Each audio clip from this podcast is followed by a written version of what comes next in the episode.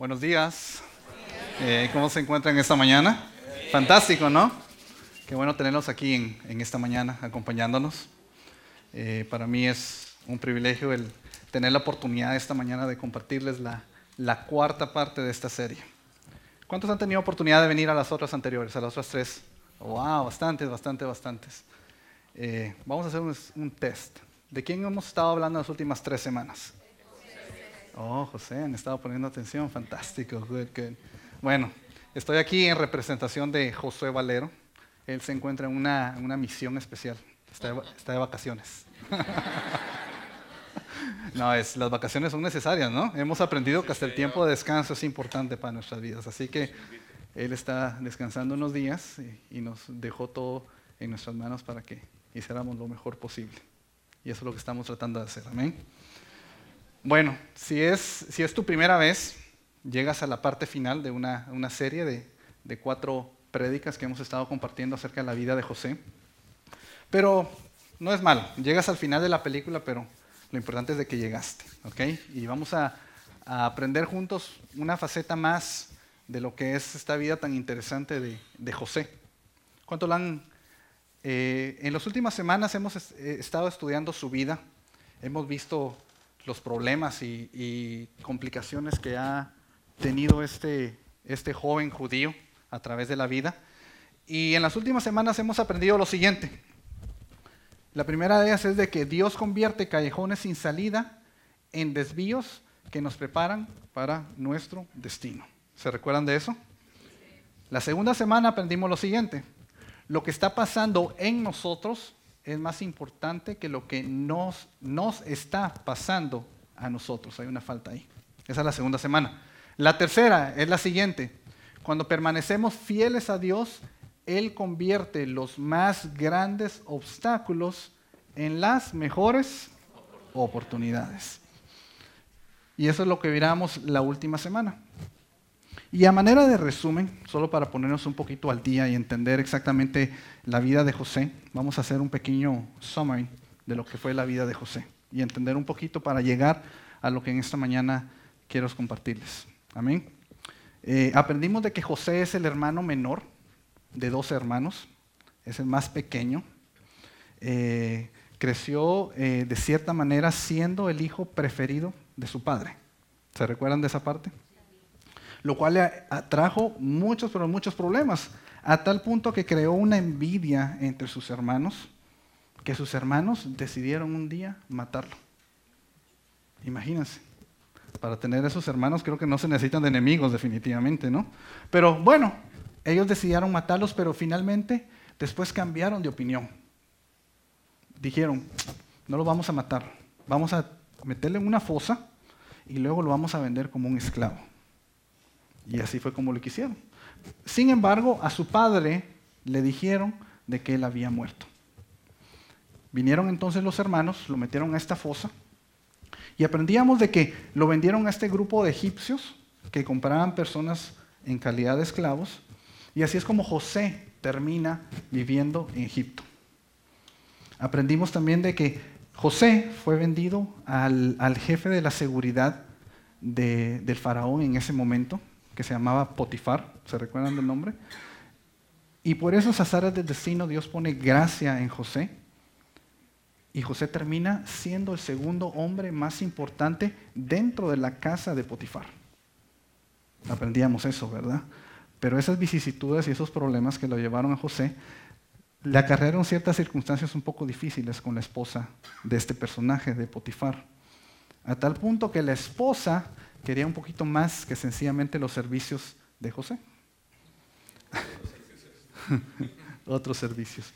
Pero bueno, lo importante es de que José no cede ante, estos, estos servicios que le pide la esposa de Potifar. Y la esposa de Potifar se enoja a tal punto que inventa una historia, lo cual consigue que José sea metido a la cárcel por una injusticia. Entonces mirábamos también cómo José dentro de la cárcel empieza a ver cómo hace para poder salir. Entonces se le acercan el panadero y el copero del rey, ¿se recuerdan? Eso fue ya la semana pasada. Y ahí era donde nos damos cuenta de que ellos tuvieron unos sueños. y que José ayudó a interpretar el significado de los sueños de estas personas. ¿Se recuerdan? Ok, pasan unos años, porque aprendimos de que pasaron posiblemente dos a tres años, y el faraón, que es el rey de ese tiempo en esa, en esa área, tiene dos sueños, o realmente es un sueño, pero que consta de dos partes. El rey sueña, o el faraón sueña, eh, que van a haber una época de, vacas gordas y que van a haber una época de vacas flacas. Y él dentro de su corte pide que le interpreten el significado de los sueños.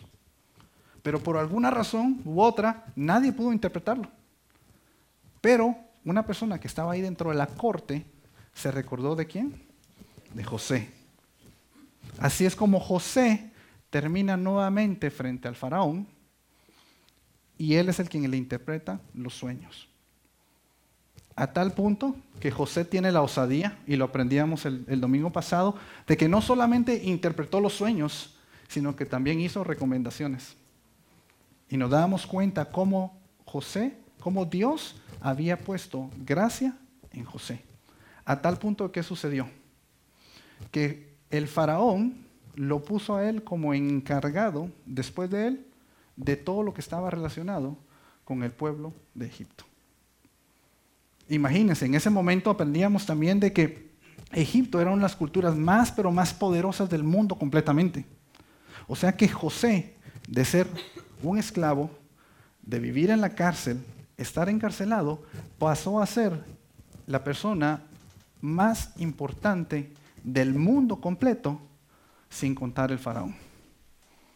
Hasta ese momento es una historia fascinante.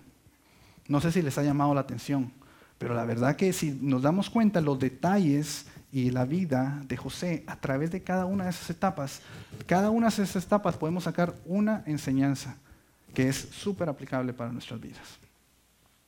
Pero entonces ahí es donde nos quedamos la semana pasada.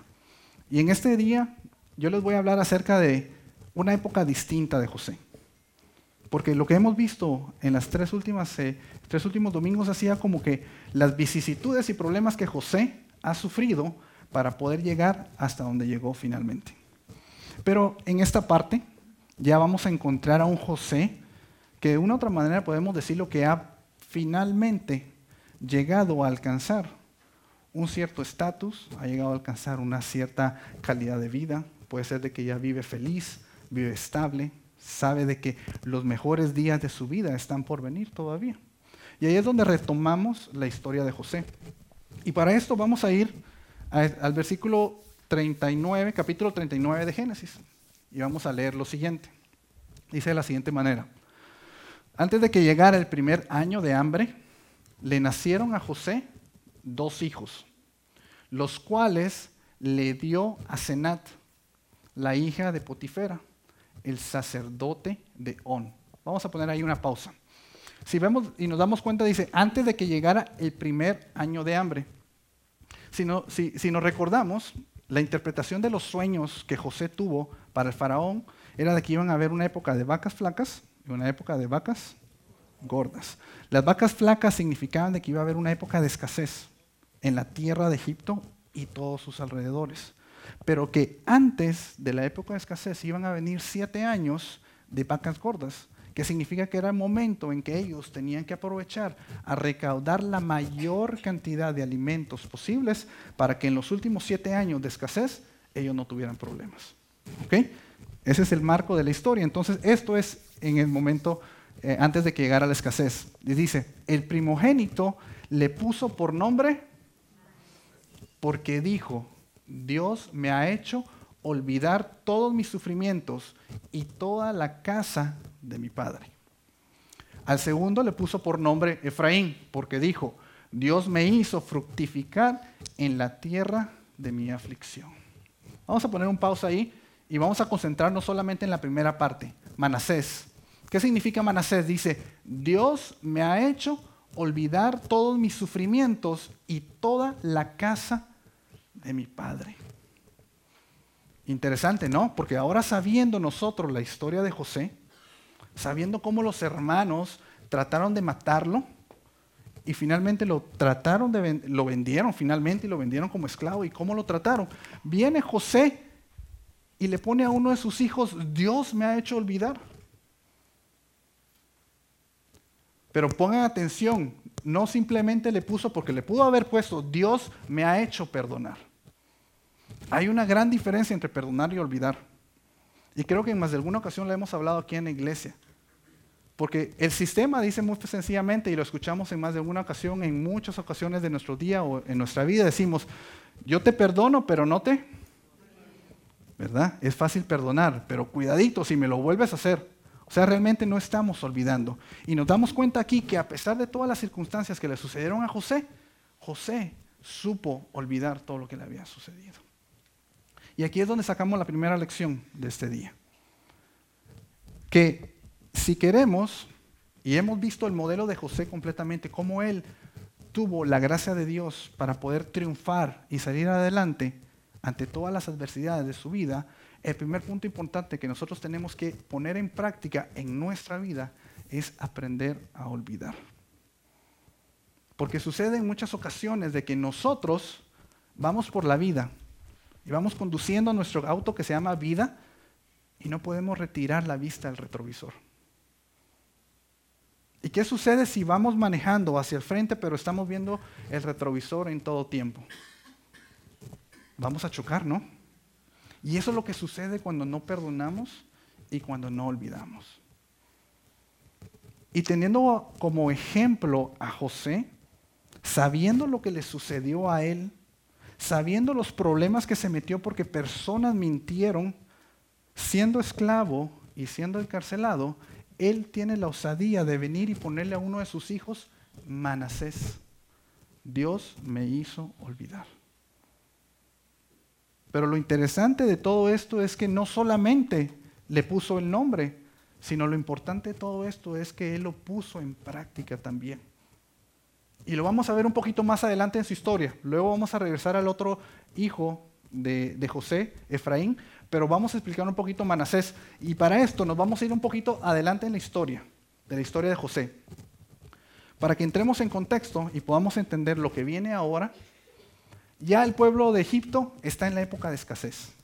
Ya no hay alimentos, ya prácticamente pasaron los siete años de, vacas gordas, están viviendo la época de las vacas flacas y al área completamente de Egipto y todos sus alrededores llega la escasez completamente. Pero, pero, acuérdense, Egipto guardó granos, guardó alimentos, con los cuales ellos los estaban vendiendo a las personas que no tenían. Entonces aquí es donde entra la siguiente parte de la historia de José, que debido a la escasez que estaba reinando en alrededor de Egipto, los hermanos de José tuvieron que ir a buscar alimento a Egipto.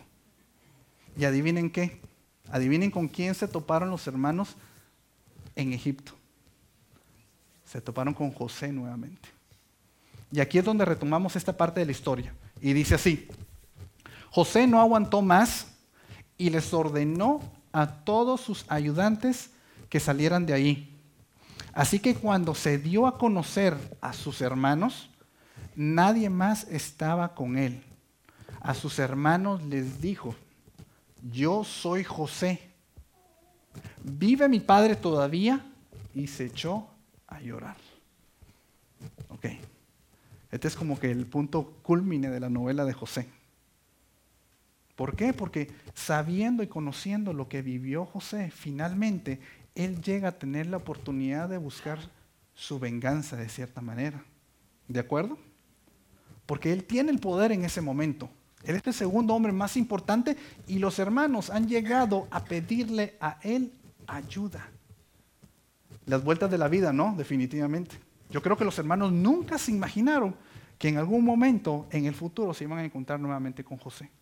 En ningún momento creo que les pasó por la mente, ni mucho menos encontrar a José en la posición que se lo encontraron, siendo el hombre más poderoso de Egipto, aparte de Faraón.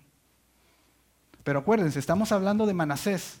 Manasés significa Dios me ha hecho olvidar el sufrimiento, mi sufrimiento. Entonces aquí es donde viene la parte interesante. Dice, José se echó a llorar.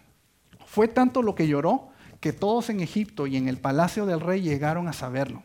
Sin embargo, sus hermanos se asustaron tanto de, de verlo vivo que no pudieron responderle. Entonces José les dijo, vengan acá. Ellos se acercaron y entonces José les dijo, presten atención, sumamente importante y impresionante. Yo soy José, el hermano que ustedes vendieron a los egipcios. Pero no se preocupen, ni se reprochen nada.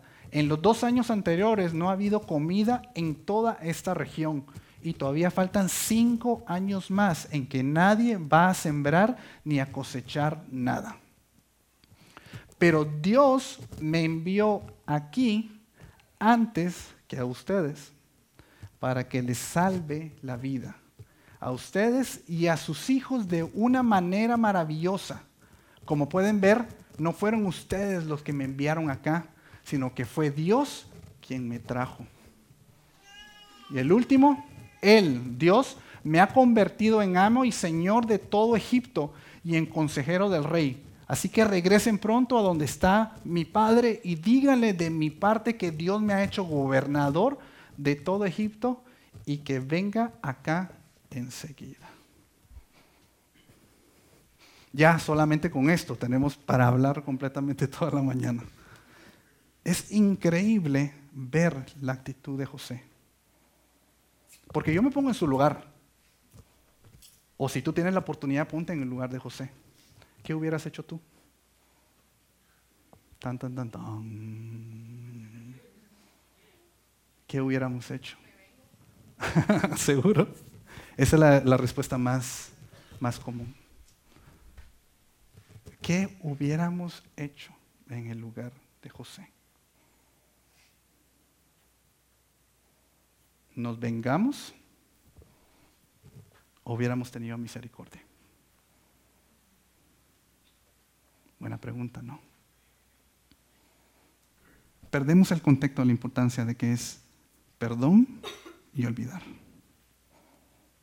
Y nos damos cuenta que personas como José cambiaron completamente el significado de lo que, el significado de lo que son estas dos palabras, perdonar y olvidar.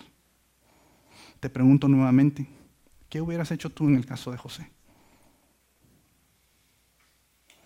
¿Hubieras buscado misericordia o hubiéramos buscado venganza?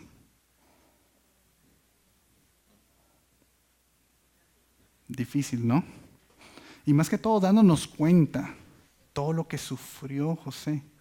Nos es difícil entender finalmente cuál fue la respuesta de José ante sus circunstancias. Y este es un punto muy, pero muy importante. Y es donde entra en práctica a nuestra vida lo que significa Manasés.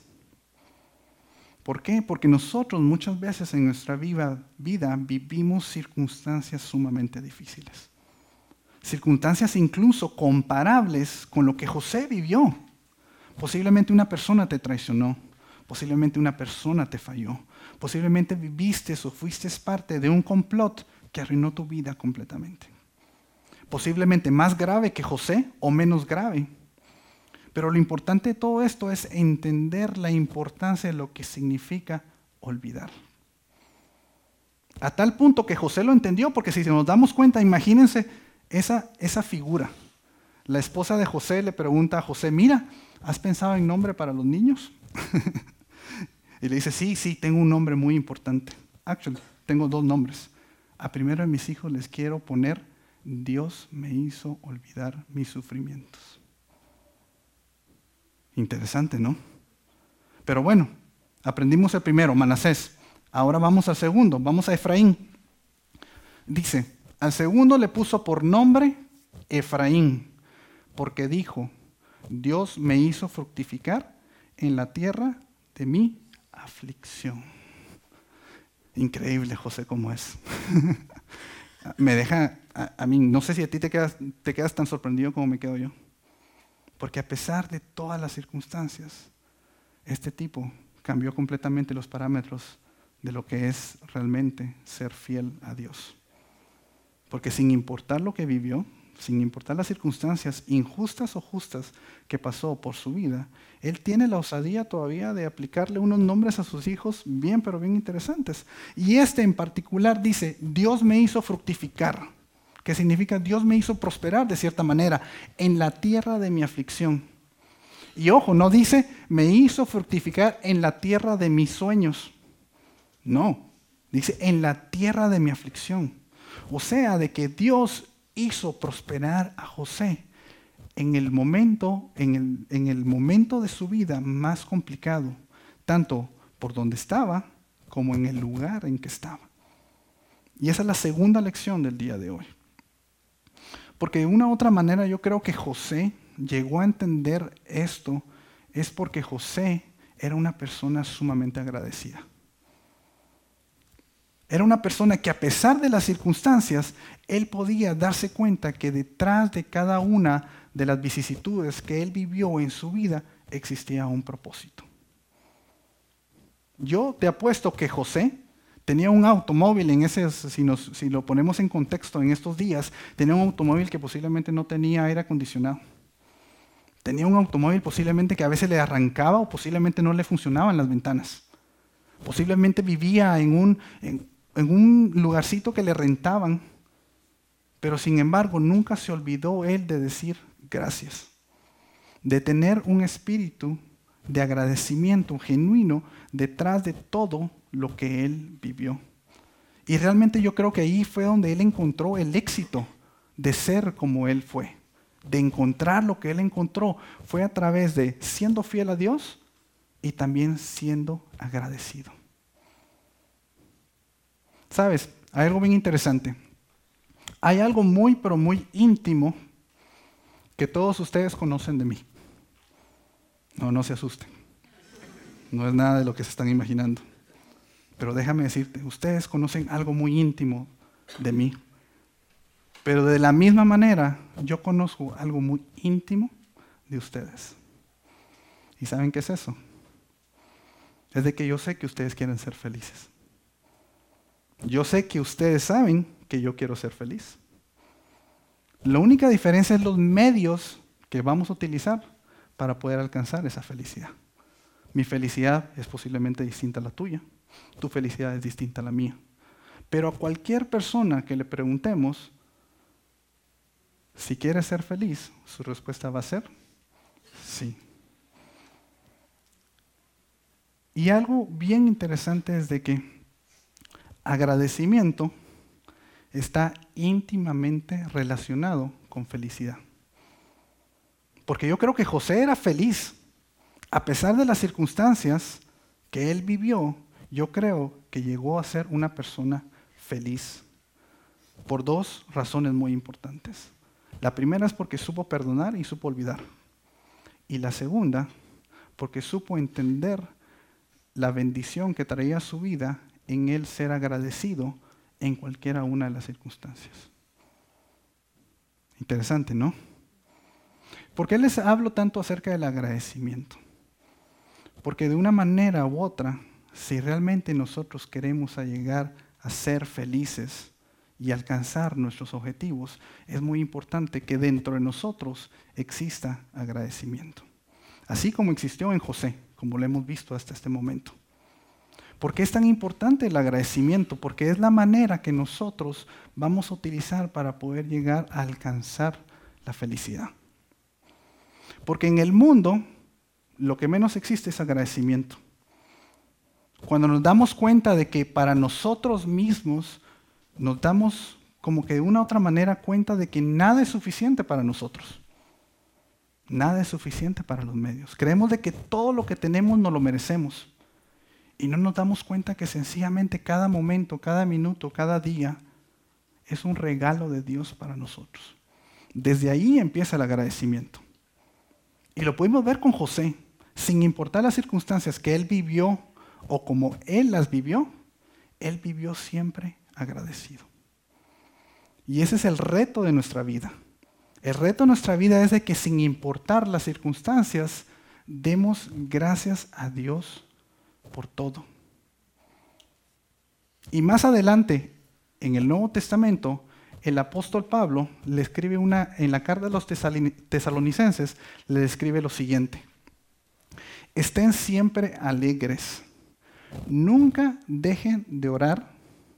Sean agradecidos en toda circunstancia, pues esta es la voluntad de Dios para ustedes.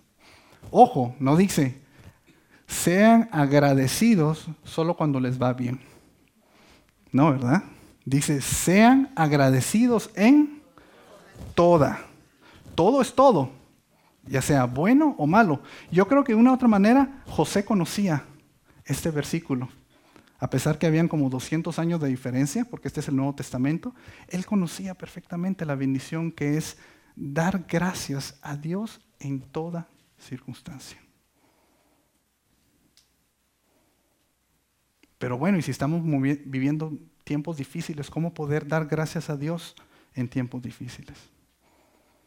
Y ahí es donde está el challenge, donde está el reto de nuestras vidas. Si queremos llegar a alcanzar las bendiciones que José alcanzó en su vida, tenemos que aprender a dar gracias a Dios por todo. No te estoy diciendo que des gracias a Dios por una enfermedad. No te estoy diciendo que des gracias a Dios por, porque murió una persona. No se trata de eso. Se trata de dar gracias a Dios por la oportunidad que te dio de vivir esa experiencia de la cual tú has aprendido. Y has aprendido a valorar lo que es el amor de Dios. ¿Entienden? Porque cuando habla la palabra que tenemos que ser agradecidos por todos, no significa que es todo lo que malo que viene a nosotros es como que de una otra manera darle gracias a Dios por algo malo. Y no se trata de eso, es sencillamente darle gracias a Dios por la oportunidad que nos da de vivir ese momento difícil en el cual pudimos aprender. Amén. Hay un pasaje muy interesante también en el, en el Nuevo Testamento donde habla acerca de diez leprosos. Diez leprosos que vinieron a Jesús a pedirles que los sanaran. Si se recuerdan bien, los hombres leprosos, la enfermedad era que creo que si no estoy mal se les caía la piel, ¿cierto? Bueno, se acercan estos diez leprosos a Jesús. Dice que Jesús iba caminando entre Judea y entre, iba caminando de Samaria a Galilea, donde se encuentran estos diez hombres leprosos. Y estos diez hombres leprosos le piden a Jesús que los sane, pero Jesús no los sana ahí en ese momento. Jesús les dice, ¿saben qué? Vayan a donde los sacerdotes, que ellos los, sanarán a ustedes. Ellos muy obedientes, ok, dicen, vamos a donde los sacerdotes. Estos leprosos, en el camino a buscar a los sacerdotes, ¿qué es lo que sucede? Se curan. Interesante, ¿no? Pero aquí viene la parte más interesante de todo esto. Adivinen cuántos de los diez leprosos regresaron a darle gracias a Jesús por el milagro. Wow, aquí leen la Biblia, qué bueno. De los diez leprosos regresó solamente una persona a darle gracias a Jesús por su milagro. ¿Y de qué nos habla esto? Que hoy en día vivimos en un mundo que está muy lejos de ser agradecidos. Vivimos en un mundo donde nosotros no le ponemos atención a cuán bendecidos nosotros somos. Por el lugar donde tú estás sentado, por el día de hoy que despertaste si tenías agua en tu, en tu casa. Porque tuviste la oportunidad de montarte un automóvil con aire acondicionado para poder venir y escuchar a un gran predicador el día domingo. Muy modesto, ¿no? No, perdón. Es una, broma estilo Josué Valero. Se nos olvida que cada momento y cada circunstancia es una razón por la cual darle gracias a Dios. Sin importar que sea buena o mala. Porque la palabra de Dios dice, dar gracias en toda circunstancia. Y te apuesto, José, a pesar de las circunstancias tan pero tan difíciles que él vivió, yo creo que había una palabra que nunca se apartaba de su boca. Y esa era gracias. ¿Vamos bien? ¿Cuántos hijos tuvo José? El primero se llamaba. ¿Qué significa? Dios me hizo olvidar mis sufrimientos. ¿Y el segundo hijo se llama? ¿Qué significa Efraín? Wow. Dense un aplauso. Dios me hizo fructificar en la tierra de mi aflicción.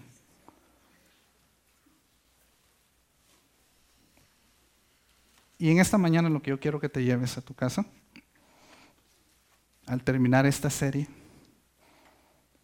es de que puedas confesar con tu corazón estas dos frases. Dios me hizo olvidar mis sufrimientos y Dios me hizo fructificar en la tierra de mi aflicción. Dios me hizo olvidar mis sufrimientos y Dios me hizo fructificar en la tierra de mi aflicción. Si José lo pudo hacer, dime una razón por la cual nosotros no lo podamos hacer. Dime una razón por la cual no puedas perdonar. Dime una razón por la cual no puedas olvidar. Dime una razón por la cual no puedas fructificar en momentos difíciles. Dios no dijo que la carrera o la vida iba a ser sencilla. Él nunca nos prometió que la vida iba a ser fácil. Lo que Él nos prometió fue que a pesar de las circunstancias, Él siempre estaría con nosotros. Y eso es lo que entendió José. José entendió que a pesar de las circunstancias, Él no iba a estar solo. Sin importar en el momento que Él estuviera viviendo su vida, sabía que Él confiaba en Dios. Y esto es lo que yo quiero que en esta mañana tú te lleves a tu casa.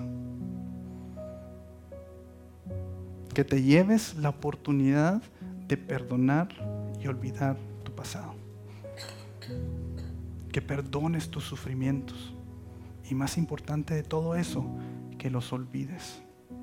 No vale la pena seguir acarreando con un pasado que te está estorbando tu presente y te está arruinando tu futuro. Y aparte de eso, si tú le eres fiel a Dios y guardas sus mandamientos, Él te hará prosperar en los momentos difíciles.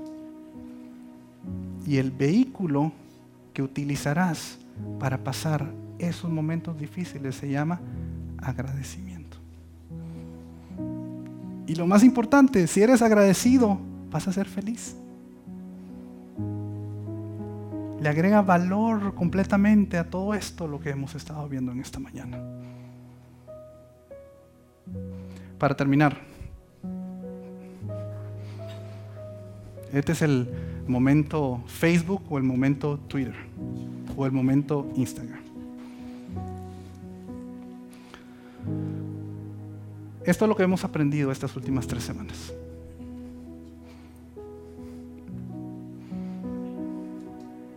Pero hay una más, y es como que la cereza al pastel. Y es la siguiente. Oh. Regresemos a la anterior, por favor. Esto ya lo hemos aprendido. Pero esta mañana lo que cierra completamente estas tres frases es lo siguiente. Dios borra tu pasado, restaura tu presente y bendice tu futuro. ¿Cuánto lo confiesan esta mañana? Repítelo conmigo. Dios borra mi pasado, restaura mi presente y bendice mi futuro. Una vez más, repítelo. Dios borra mi pasado, restaura mi presente y bendice mi futuro. ¿Sienten algo extraño? Se siente rico, ¿no? Eso se llama la presencia de Dios. Dios quiere lo mejor para ti. No lo dudes. Si Él te ha llevado por momentos difíciles, es porque Él tiene un propósito para ti. Si Él te llevó a ese lugar donde tú creíste que tocaste fondo, fue porque Dios tenía un propósito para tu vida. Fue por tu necedad posiblemente. Fue por tu terquedad y por tu falta de sabiduría. Pero sin embargo, Dios tiene control de cada una de esas situaciones.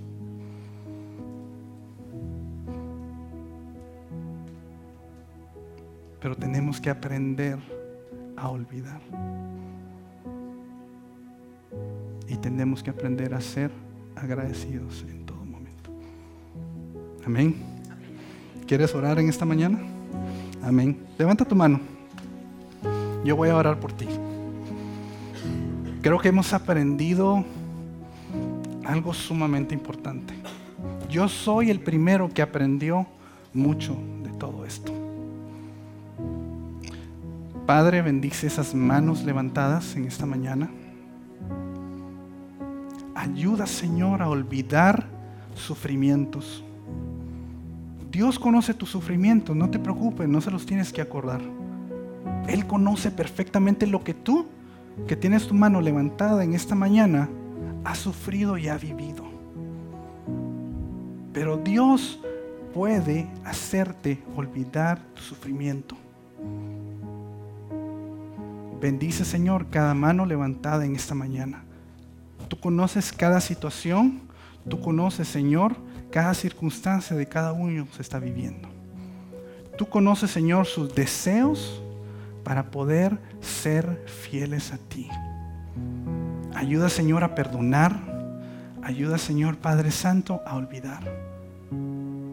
Pon energías y pon agradecimiento en la vida de cada uno, Señor, que tiene su mano en lo alto, para poder ser restaurado y ser prosperado.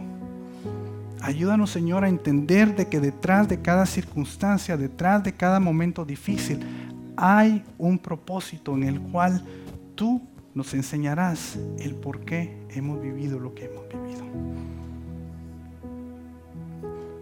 Dios, borra mi pasado, restaura mi presente y bendice mi futuro. Dios, borra mi pasado, restaura mi presente y bendice mi futuro. Dios, borra mi pasado, restaura mi presente, bendice mi futuro. Una vez más, Dios borra mi pasado. Una vez más, confiésalo. Y bendice mi futuro. Gloria a Dios.